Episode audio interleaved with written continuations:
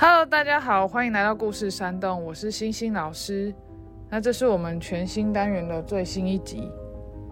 我们全新的单元是会找各种领域不同的专家来与我们对谈，让我们了解从他们专业角度有什么样可以提供我们，来让我们更了解我们的孩子，以及可以更和平的相处。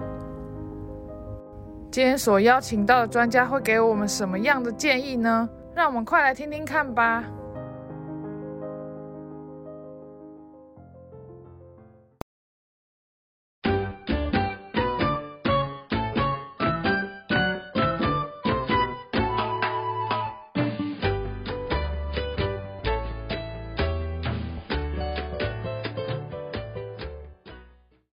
我们这几集的原创故事都是跟孩子容易分心有关。那我们第一次的专家对谈就是邀请到了在关渡医院身心科任职的职能治疗师彩英老师，然后我们邀请他来跟我们说一下，从职能治疗的角度会怎么处理孩子分心的议题。大家好，我是彩英老师。那我们就来看看孩子现在目前的年纪是几岁。不同年龄层有不同的专注力长度，例如说两岁的孩子呢，就差不多有六分钟，那逐渐年龄增加，例如说四岁到九分钟，啊，五岁我们可以到十四分钟，六岁以后就可以到三十分钟一堂课的持续专注力。哦，我觉得这一点很重要哎，因为，呃，如果没有这样子的知识的话，可能会以为说，哎，每个孩子都是一样的专注，就是。可以持续专注的时间都一样，那可能就会去跟人家比较。比方说，我看到表妹的孩子都可以专注三十分钟，为什么我的孩子五分钟就不行了？对对对对对所以中间可以穿插一些他比较喜欢的活动，例如说，呃，他可以做简单的，然后再做难的，再做简单的，用这样的分配方式，让孩子觉得这项活动他是可以持续完成的。接下来我要跟大家介绍一个职能治疗常用的理论，叫做 PEO Model。那它就是运用呃三个圈圈的方式呢，去提升孩子的持续专注力的参与度。P 就是人，P 人的部分呢，就是针对这个孩子个别化的孩子，我们去了解他有什么样的问题，他的能力在哪里，他缺乏什么样的能力。个别化意思是不是就是说每一个孩子针对不同的孩子？有独特的，就是去观察的部分，例如说听觉、视觉、前庭觉、触觉，或是多重感觉的处理。那每一个孩子他的感觉统合的系统呢，都会有不一样。例如说，这个孩子对声音比较敏感，那有些孩子可能对呃视觉刺激比较敏感，有些人对触觉比较敏感，或是前庭觉呃寻求的部分。有些孩子坐在椅子上就要一直摇晃身体，寻求前庭的刺激，那这也会影响到呃专注力的持续度。你你讲的意思是说，他可能在晃来晃去，是在帮助他专心吗？举个例子来说，感觉统合就像吃东西一样，你如果肚子饿了，你就会想要先吃东西，吃饱之后你才可以专心做工作。那如果你没有吃饱，你就会没有办法专心，没有办法认真的做你当下想要做的事情。那感觉呃，感觉餐或者感觉统合这个概念呢，就是像孩子他觉得他的前庭觉没有没有输入，没有整合好，没有呃达到他要的需求，所以他就会寻求这样的感觉，或是他对于这个感觉过度敏感，他就会逃避这样的感觉。哦，所以意思是说，比方说五感都会有自己的，就不同孩子有自己想要的。容量，或是可以接受的范围，呃，范围，然后所以就是如果不够，他就会想要让他买；如果超过，他就会不舒服。没错，对，所以很多国外的小朋友他们会让小小孩做一个气球，就是做一个治疗球，当做椅子，让他可以在上课的过程中，呃，上下摇晃，去满足他的前庭刺激，让他 arousal level 达到一个比较好的状态，他们也不会昏昏欲睡，也不会太过亢奋，达到一个平衡的状态，对于专注力是有帮助的。那我要怎么去了解我孩子感统的状况啊？哦，比较常呃运用的就是说，你有没有看到他是不是倦倦的，或是打不起精神，或者是做的时候没有办法维持躯干挺直，会东倒西歪，或是他有没有其他的一些呃行为表现，例如说他的眼睛对于呃声光刺激特别的敏感。总是会寻求这个环境里面没有看过的东西，或是听觉特别敏感。只要旁边有人走过去，他就会眼睛转过去看一下是谁，或是有什么声音，他就说：“哎，是什么声音啊？”哦，这种行为表现都是对于呃感觉统合的部分有过度敏感或过度呃不足的部分。没错，那一的部分呢？环境之前星星老师也有说，环境的部分就是在专注力的时候要减少外界刺激的干扰。例如说，我们就可以面对一个墙壁，而不是面对电视。很多孩子在操作啊，或者在玩的时候，旁边大人在看电视，那他们就很容易分心，分心想要去看电视，或是听听看旁边的声音。哦，对啊，这个就是我称之为的陷阱。我都会说，就是跟家长说，你不要摆陷阱在旁边，然后又害他被骂，因为你开着电视，那你又骂他不专心，这真的是让孩子也很难做人呢。没错，那这边就有两种不同的小孩的形式。例如说，有些小孩需要非常安静，好，需要在图书馆那种安静的地方念书；那有些小孩需要有点背景音，必须听着音乐，没有歌词的音乐才能够专心。然后有些会运用一些白噪音呢，那这个部分就是音乐治疗的一些其他的领域。那我们这个部分就不多说，我们在讲 O 的部分，O 就是活动本身哦。孩子从事这个活动的本身是是会影响到他的专注力的。原呃，举例来说。对于专注力比较不好的小孩、小朋友呢，我们会使用一个策略，叫做简单难再简单，先让他从事简单易上手的任务，然后再从事比较困难的任务，最后再回归到简单的任务。这种方法只让他的持续度啊、专注力可以比较好。你的意思是说，在嗯给他活动之前或是任务之前，就先帮他想好说这个活动的难易度，然后。替孩子做分配吗？对呀，很多活动都需要先分级。分级的概念就是说，你要知道这个活动的难易度，或是同一件任务，你可以拆解成很多细小的步骤，这样就会让活动的呃难易度有所分级。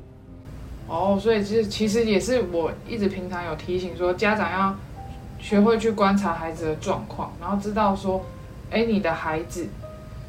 呃，到底对于什么事情比较能胜任，然后对于什么事情他是比较困难的，那好像比较能去分级这样。嗯，对，没错。还有一个小撇步，就是先让孩子，如果他分心程度非常高，你可以先让他剥橘子来吃。好，剥橘子来吃听起来有点好笑，但他就是运用孩子在出力的过程中，让专注力回到。本身哦，因为你在出力的过程中是一个本体觉的输入，你在剥的过程中也是一个本体觉的输入，你在吃的过程中在咀嚼也是提升你 arousal level 的一个活动。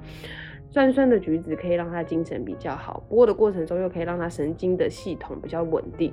剥完之后再进行操呃功课的书写呀、学习的书写，或者你要他做一些书写操作等等的任务，他都会比较上手。所以你的意思是说，在这个活动的。部分呢，就是 O 的部分，你还可以想到个暖身的暖身的事情做。对呀，可以当做是暖身，也可以当做是转场用的一些小活动。好，所以在活动的部分呢，对于专注力不好的小朋友呢，我们在职能治疗的部分会使用呃视听动的训练呐。视听动的训练就是呃做视觉、听觉、动作反应的一些活动训练。简单的来说呢，呃，像年纪比较小的小朋友呢，你可以让他去做短期的记忆，例如说，你拿狮子放在红色的圈圈，你拿红呃兔子放在绿色的圈圈，一次给一个指令，或者一次给两个指令，让他去做反应也可以，不然就是用拍手或是打鼓乐器的方式，啊，咚咚咚咚咚就往前走，没有声音的就要停。指令的反应、动作的反应或是记忆，都是可以训练小朋友的专注力。你的意思是说，嗯，你可以设计一些活动，比如说你做什么动作，然后他就做相应的，就是根据指令，然后做相应的动作。嗯，对啊，没错。啊，以前有一个小朋友，他们有玩一个比较有趣一点的，例如说。放 A 音乐要做某一种动作，放 B 音乐要做某一种动作，这也是可以的。如果小朋友对音乐很有兴趣的话，接下来就是比较大年纪认识数字的孩子，最简单的注意力训练，你可以念一串数字给他，比如说二八四五六三，请他重复。嗯，对，那那再大一点呢？那你就可以请他倒着念。啊，大一点是多大呢？大班到小一就可以开始倒着念了。所以就是利用一些呃简单的活动，其实就是可以训练小朋友的注意力。所以例如数字啊、字、英文字母或注音，是不是也可以？对啊，可以可以。如果他感兴趣的是英文数字，你也可以用英文数字去玩这样的游戏。那发现这个都是听觉做反应嘛？视听动还有一种叫视觉做反应。视觉做反应就是你看到某一个提示的视觉刺激，你要做出反应。那星星老师，你有没有想到什么可以做视觉反应的游戏呢？我想到的就是说，我会拿圈圈跟叉叉。圈圈的时候。它就是可以动，然后叉叉的时候，它就要像，就是有点像是一二三木头人。对，这其实游戏就是跟这一二三木头人很像。例如说一二三木头人不能动，对不对？呃，语言发展或者是配合度比较差的小朋友，你也可以做跑跑跑跑跑跑停。好，你可以用跑跟停来取代一二三木头人，去简化这样的活动。那也可以延伸出很多其他的活动。那视觉像圈叉也是一个方法啊，看到叉就要停，不能动；看到圈叫坐椅子等等。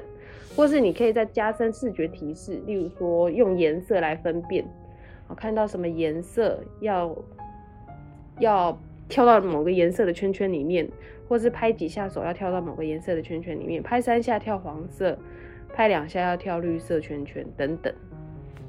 哦，所以呃，这过程中是不是也在训练说他注意你的指令？然后注意之后要把它保存在心里，说哦，等一下我要做什么事情，然后之后再来执行。那这整个过程中好像同时训练了很多能力。嗯，对对对，其实慢慢的就会让他比较适应呃学校环境的生活啊，比较适应团体的生活等等。那团体的规范也是从这些小小的规则、指令理解，还有他的专注力的提升，会有更好的呃适应能力这样子。所以，我们职能治疗就会运用视听动的训练，去训练孩子专注力。啊，视觉的部分就是看到东西的不同种类的讯息；听觉就是听到不同种类的听觉讯息；动就是做反应，看到视觉讯息的提示，做出动作的反应，或是听到听觉讯息的提示做。动作的反应，那也可以有视觉也有听觉，然后联合起来做动作的反应，那这就更加复杂了。那这就是我们职能治疗常用的一些训练注意力不好的小朋友，或是过动的小朋友可以玩的游戏。以上就是我所分享的 PEO Model。好，谢谢彩英老师的分享。那今天就是哇，资讯量有点庞大。彩英老师从不同年龄层。注意力的持续时间大概会有多长？开始说起，那我们可以依照这样子呢，大概去了解一下我们的孩子在一般的情况下，注意力持续时间大概有多长。那接下来彩英老师也有分享到 PEO model，PEO model 可以让我们来看看，哎，可以从哪些方向来帮助我们的孩子？P 指的是孩子个别化的特性。你的孩子的特性以及生理的反应大概是怎么样？你的孩子的行为特性、个性，甚至是作息，属于你的孩子的状况是如何？然后再是一环境，环境的部分，我们可以怎么样的去帮孩子做安排？最后是 O 一些活动。可以安排怎么样的活动，让孩子可以训练他的专注力？今天分享的内容，我们会以文字以及图文的整理，让大家可以更好的对照观看。请到 IG 或是 FB 搜寻“故事山洞”。关于今天的分享，如果有任何的问题，都欢迎留言给我们，我们会将大家的问题做整理。然后并且安排其他主题和不同的专家对谈。